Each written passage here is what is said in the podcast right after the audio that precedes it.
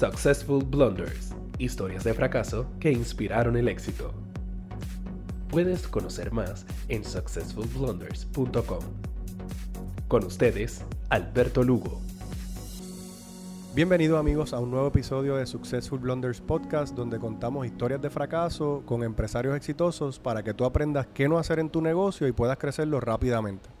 Y en este episodio tenemos como invitado a Luis Baez Black, mi socio de negocio y buen amigo también. Bienvenido Luis. Gracias Alberto por tenerme aquí. Estoy bien entusiasmado de poder compartir pues lo que yo pueda de mis malas experiencias para que nadie, nadie caiga ¿verdad? en lo que yo he caído anteriormente. Gracias, Luis. Luis es el presidente de Elite Business Consultants. Luis, ¿qué hace Elite?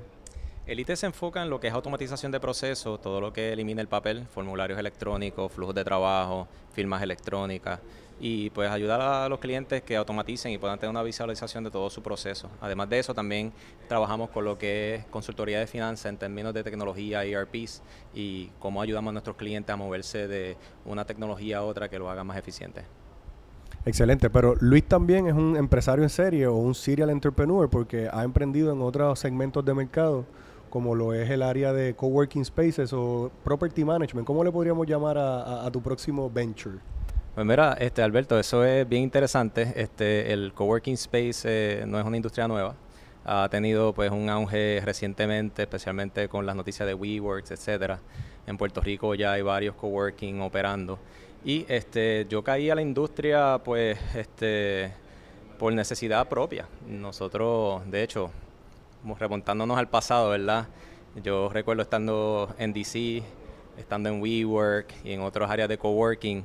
Y pues te acuerdas que te invité, dije, ah, ven acá para que veas estas oficinas. Sí, recuerdo esa, esa primera visita que yo hice a WeWork que me sorprendió grandemente, no solamente los espacios colaborativos que eran bien bonitos y bien modernos, sino que también me sorprendió grandemente la manera en que las personas estaban interactuando con otras compañías y con colegas. Eso es así. Este, yo creo que la energía era lo que más me atrajo del, del, asunto. Obviamente habían unas áreas que entendía que había room for improvement. Áreas de oportunidad. Ah, muchas áreas de oportunidad este, que compartimos al principio, ¿verdad? Y pues ambos estábamos en la misma este, necesidad de conseguir un espacio de oficina. Originalmente nació así, ¿verdad? Yo necesito un espacio de oficina en Puerto Rico que cree esta energía que yo siento acá en Washington, D.C. Y pues terminamos con un edificio de cinco niveles, este, mucho más de lo que necesitábamos. Correcto. La idea evolucionó a, pues entonces compartir esa visión con otras empresas. Y es lo que tenemos ahora y es donde estamos ahora mismo. Sí, para las personas que nos están viendo a través de YouTube, estamos en las facilidades de Base Work. Gracias por prestarnos estas facilidades para grabar el podcast eh, en todos los episodios.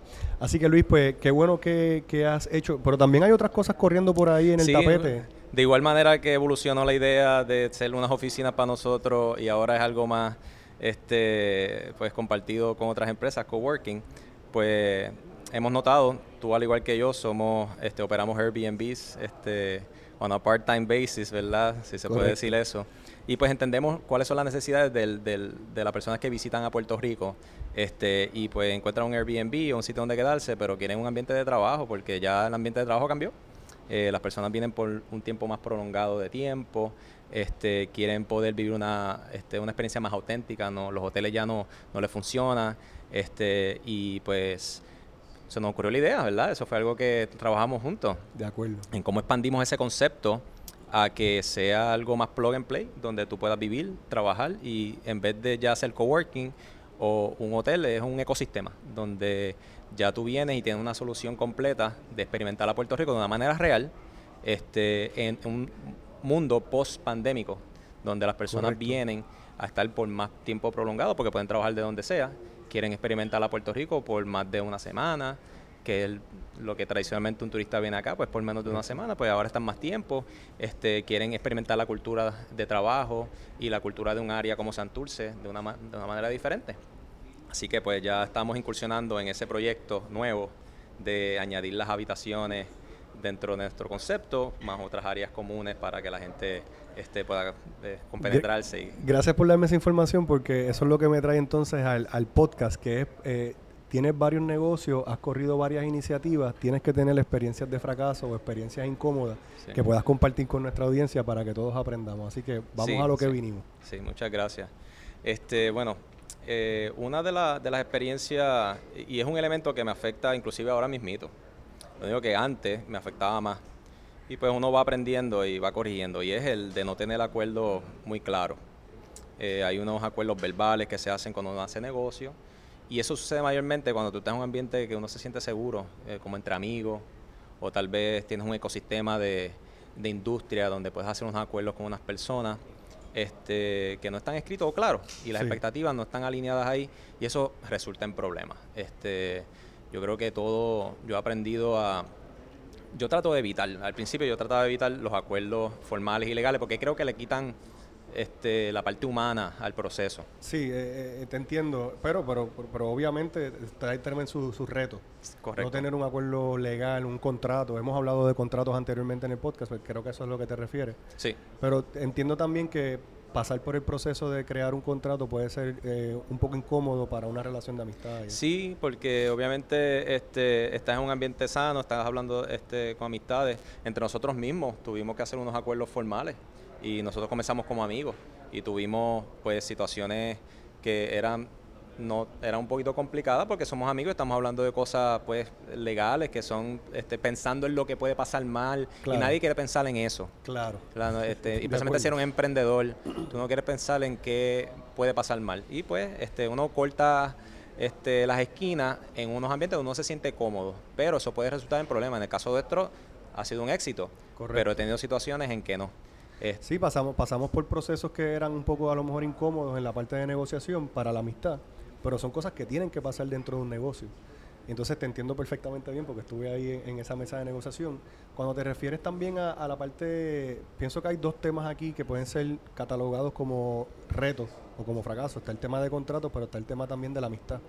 ¿También has tenido otro tipo de situaciones con amigos donde han pasado cosas? Si me puedes dar un poquito más de información. Sí, sí, hemos tenido, yo personalmente he tenido muchas situaciones, este, particularmente eh, recuerdo un caso donde había un suplidor que era un partner, igual que yo, de un software. Sí, que, puede ser amistad o industria que mencionaste. industria. industria. Eh, fuimos presentados por el suplidor que tenemos en común porque él no tenía el personal para poder implementar este, una solución y yo fui este, a ayudar. Como, entonces, pues, era algo rápido, pero ya yo me sentía cómodo. y tenía la, guardia abajo porque estoy en un ecosistema que conozco. Si estás con socios de negocio, estás con el suplidor principal. No me lo espero. Eh, se firmaron unos acuerdos, pero bastante livianos de lo que yo tradicionalmente haría si no estuviese en un ecosistema donde me sentó la safe. Eh, este, la historia larga corta, eh, la persona que pusimos ahí e, eventualmente fue reclutada este, por la compañía que yo intenté ayudar. O sea, que llegaste a ayudar y terminaste sin el recurso que fue ayudar a, la compañía. Entonces, automáticamente me voy a los documentos que firmé, a ver qué tipo de NDA, non-compete, non-solicitation existían y la verdad que no había mucho ahí para... Pero es interesante porque conoces el concepto, los tienes para otro tipo de contratos, sencillamente en este en esta ocasión, pues como era algo light o algo sencillo, no lo, no lo firmaste. Correcto, pero el recurso era importante para nosotros este y me dolió su partida. Eh, y pues para que no me suceda en un futuro, pues voy a tratar de... de sí, amigo, eso lo hemos hablado en otros episodios y es que la parte de contratación, todo, todo es contrato al final del camino en compañía. Así que eso yo creo que es un tema súper importante. Eh, creo que habíamos hablado fuera de cámaras de, algunas otras cositas. Si puedes compartirnos un segundo. Tengo, no, no, voy a hablar del santo, ¿verdad? Porque puede ser este algo que, tenga efecto este, no tan a, largo plazo, ¿verdad? Eh, yo tuve otra persona que se me presentó como alguien que quería ayudar, eh, sin nada a cambio. Y eso, solo, eso, eso es aún más este, complicado porque peligroso. más peligroso porque qué contrato hay ahí, ¿verdad? Cómo uno puede decir, ah, bueno, antes de que me ayude vamos a firmar esto. Se vuelve mucho más incómodo, este, y uno pues se deja llevar por este, estos acuerdos verbales, aunque hay cosas escritas. Espérate, pero estás hablando de una persona, que un, amigo que se ofrece para ayudarte con algún proyecto, con algún negocio. Correcto. Eso es más complicado todavía. Eso es más complicado. Este, si el negocio no se da, que fue en este caso, no se dio, pues la otra parte se sintió que tiene un derechos adquiridos este, dentro de su proceso de ayuda. Y pues eso no estaba claro desde el principio, ¿verdad? Este, ese, ese escenario de qué pasa si no sucede el negocio, que nadie quiere pensar. Sí. Eh, yo, yo creo que en eso, y también, también es un tema que, que hemos compartido, a lo mejor no de esta manera, pero que el negocio no tiene sentimiento. Entonces, el problema es cuando añadimos sentimientos de las personas que estamos trabajando alrededor del negocio, que empiezan los problemas. Yo he aprendido, este, yo soy una persona que, que, que, que soy de, relación y de persona y, y, a mí se me hace difícil trabajar con este tema porque a mí se me hace difícil segregar lo que es una amistad de un negocio. Pero poco a poco me he ido entrenando y en verdad la, la mejor manera es... Este, ¿Te vacunaste?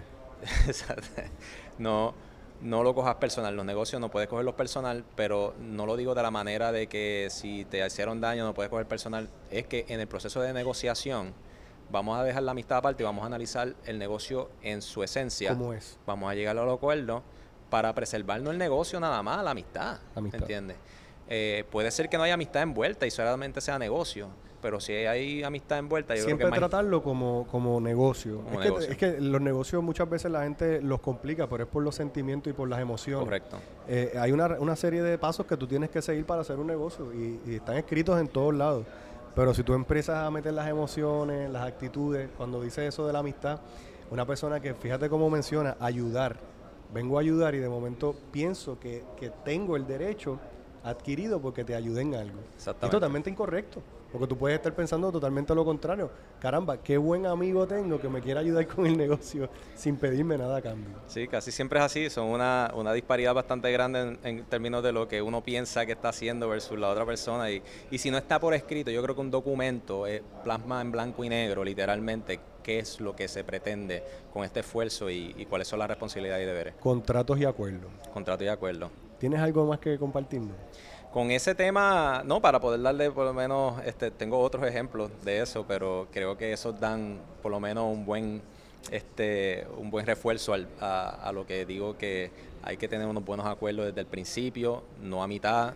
Eh, antes de empezar, antes del kickoff de cualquier cosa, debe estar en place. Ok, o sea que tenemos aquí varias lecciones aprendidas. Tenemos la parte de, yo, pienso que la parte de no manejar las emociones o los sentimientos dentro de una, un, eh, una relación comercial es bien importante. Tenemos la parte de reforzar la parte de contrato, que es súper importante cada vez que vamos a, a, tener un proyecto comenzar como se supone que se comience, no, no después.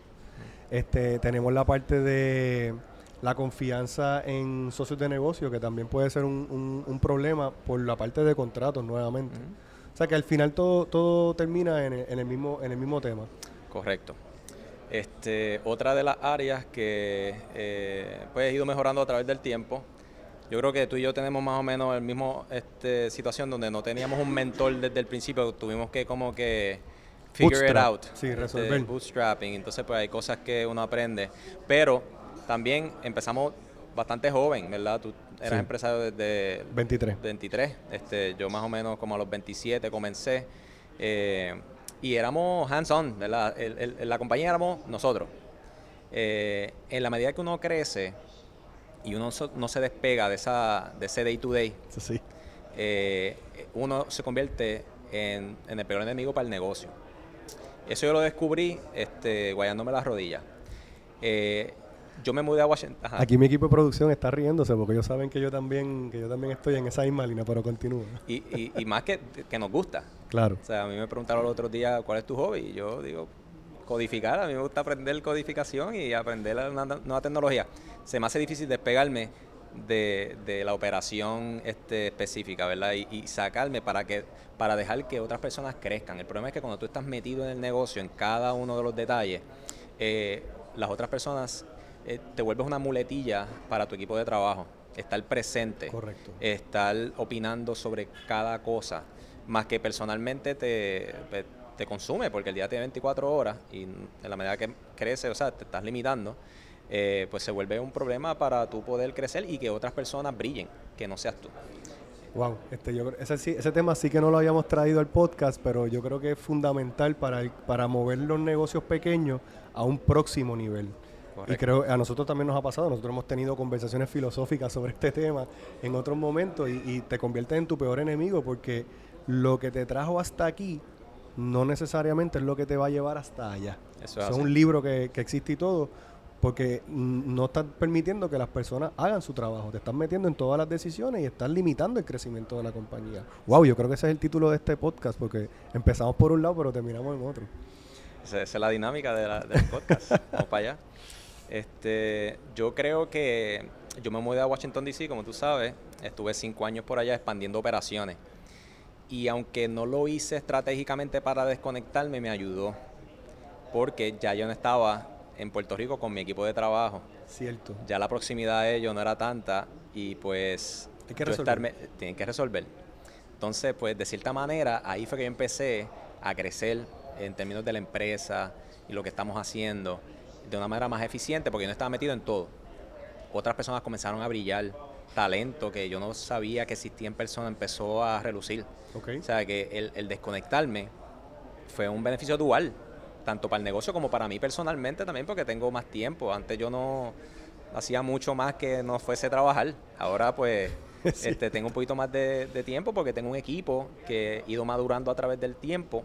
Obviamente no estoy donde quiero estar, es un proceso evolutivo, como todo, eh, pero definitivamente eso marcó un hito, ¿verdad?, en la historia de, yo progresar como empresario. Sí, Luis también estaba en el club de los workaholics, eh, estaba, metido en el club.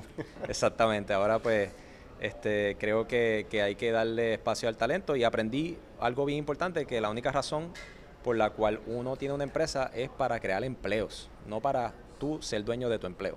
Y eso es algo bien importante para mí, me abrió los ojos y trato de implementarlo en lo más que puedo. También te ayuda, también te ayuda a enfocarte, porque a veces uno tratando de hacerlo todo eh, comete errores, porque, y cuando te, cuando te limitas o cuando te despegas un poco del negocio te ayuda a enfocarte en una sola cosa donde puedes añadir más valor. Creo que eso también es algo súper importante. Que de hecho, eso es mi tercer punto, ah. eh, el, enfocarme. Yo cuando estaba en Puerto Rico, empecé en el 2009, yo hacía todo lo que me cayera al alcance. Y en la tecnología las posibilidades son infinitas. Yo me acuerdo en un momento, el website nuestro tenía 17 productos y servicios. Y éramos como tres personas. Entonces, Pero yo creo que muchas personas que están escuchando el podcast se van a relacionar porque eso ha pasado en Puerto Rico más todavía, que es bien difícil enfocarse porque es una isla de, generalista. Hay que hacer de todo porque no hay muchos clientes en ninguna industria. Exactamente. Pero eso, es, es un tema que, que, se, que, se extrapola a otros subtemas. La mentalidad insular de que Puerto Rico es todo lo posible. Entonces, pues al yo empezar a mirar otros mercados que, que estaba mirando el gobierno federal, en este caso, en Estados Unidos, pues cuando ya yo me mudo para Estados Unidos y trato de conseguir clientes, noté que la dinámica allá es totalmente diferente. Allá, si tú no te especializas, este, es bien poco probable que tú puedas subsistir, diferente a Puerto Rico, donde la idea era hacer todo lo que yo pudiese hacer. Todo lo posible. Pero la explicación es, básica, es que no hay muchos bancos, no hay muchas compañías de telecomunicaciones, o sea, tienes que trabajar con diferentes industrias. Es difícil especializarte en una isla si no estás mirando fuera de la isla. Eso es así. Eso me llevó, obviamente, una vez me mudé a Washington, D.C., este, a enfocarme. Y de 17 productos y servicios, pues nos enfocamos en tres. Y tres que, se, que tienen un, un segue bien claro, que se, ¿verdad? se como llaman cross-pollination, que se, más o menos este, los tres elementos se llevan entre sí. Y eh, me especialicé y las personas que entran ahora al equipo vienen especializados. Si alguien se va, eh, es bien probable que haya un, alterno sustituto inmediato. Porque no está haciendo 20 cosas, sino que está trabajando en algo en específico. Es más fácil de conseguir. Correcto. Eh, enfocarse es bien importante. Los recursos, especialmente como empresas pequeñas. yo recuerdo tratar de entrar a Panamá fui cuatro veces en cuatro meses y perdí el tiempo porque no me enfoqué en verdad en lo que tengo que resolver, que es la operación mía y estar sólido antes de mirar cualquier otra cosa. Porque obviamente si me diluyo, el esfuerzo se diluye, el impacto se diluye. Enfocarse es bien importante, no tan solo en producto, pero en el tiempo. Hay un libro que se llama The One Thing, que habla exactamente de cómo eh, cuando no te enfocas en una cosa, no te enfocas en ninguna. Exactamente. A mí me wow, Creo, creo, que tenemos un montón de, para ya ir wrapping up el, episodio, creo que tenemos un montón de enseñanzas desde contratos. Eh, vamos, a ir, vamos a ir sobre ella. Hablamos de la importancia de los contratos. Es súper importante. Hablamos de la cautela que debemos de tener trabajando con amigos. Eso es así. Que tenemos que siempre pensar en el negocio y en contratos antes de la amistad. Pero también nos fuimos a hablar del tema de enfoque en un negocio. Eh, nos fuimos a hablar de, y yo creo que este tema no lo habíamos tocado en el podcast, pero es súper importante, es el tema del insularismo para las personas que nos ven en Puerto Rico, ver más allá eh, de lo que estamos haciendo en la isla. Eh, wow, tenemos bastante tela para este episodio. ¿Tiene algo que, se me quedó entre, lo, entre las enseñanzas? Yo creo que la parte de, de, lo que es delegar, delegar es un arte y ah, desconectarte de las operaciones para tú poder crecer, porque si tú estás metido en las operaciones no vas a poder crecer. Bueno, Luis, pues eh, muchas gracias por las lecciones aprendidas. Ah, de seguro, esto es un podcast bien bueno, este episodio, porque hay variedad de temas y temas que no hayamos tocado en el podcast que son bien importantes para la audiencia, así que te agradecemos por participar. muchas gracias por tu tiempo y me alegro que pude proveer algo para el beneficio de todos. Gracias, amigo. Successful Blunders, historias de fracaso que inspiraron el éxito. Puedes conocer más en successfulblunders.com.